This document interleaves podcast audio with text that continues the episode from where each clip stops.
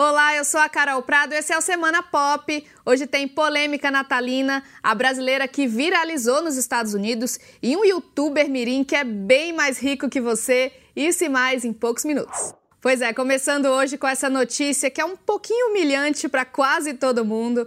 O youtuber mais bem pago do mundo faturou nada menos que 22 milhões de dólares em 2018. Agora adivinha com quantos anos de idade? Só sete. Aliens! Piu, piu, piu, piu, piu! Piu, piu, piu, piu! É o Ryan, ele é muito fofo e faz críticas de brinquedos na internet, mas não pense que a vida dele é fácil, ele posta vídeos quase todos os dias. E prova que a autoconfiança é mesmo o segredo do negócio. Numa entrevista perguntaram por que tanta gente gosta de ver os vídeos dele.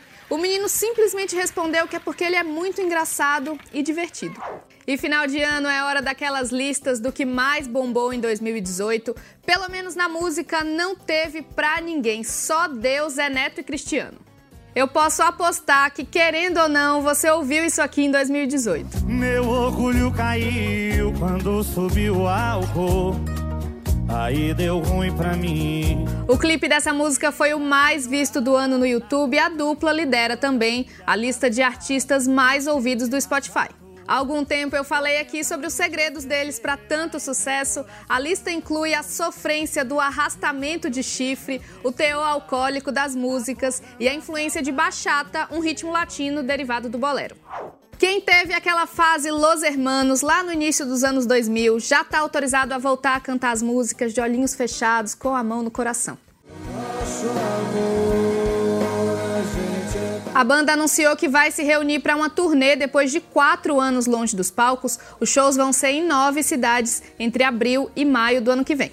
Na internet, muita gente ficou discutindo se ainda tem espaço para o Los Hermanos no Brasil de hoje. Eu não sei o que você pensa, mas eu com certeza estarei lá. E dizem que o Brasil é o país dos memes. O brasileiro não decepciona nem quando sai daqui.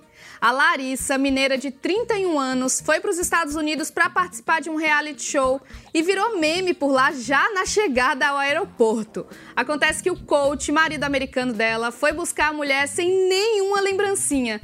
Aí a Larissa ficou indignada, perguntando: cadê as minhas flores? O episódio foi exibido na TV e a internet amou. Larissa! Hey! Where's my flowers? you look great. What flowers? No flowers, honey. I'm sorry. Só que depois o caso ganhou contornos mais tensos. Com menos de 15 dias nos Estados Unidos, a Larissa foi presa e passou duas noites na cadeia, acusada de violência doméstica. Chegou o Natal e tem polêmica na ceia. No Canadá, algumas rádios resolveram banir uma canção clássica natalina porque a letra pode ser interpretada como um episódio de assédio sexual. Baby,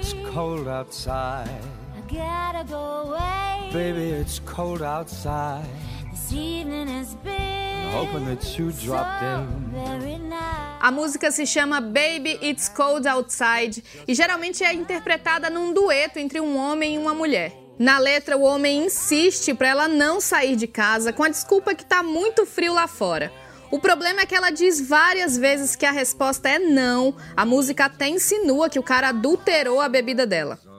Bom, aqui no Brasil essa música não é tão popular assim no Natal, mas fica aí mais um assunto para discutir com a família nesse fim de ano, já que ninguém aguenta mais falar de uva passa. Até mais. I'll take your hat, your hair.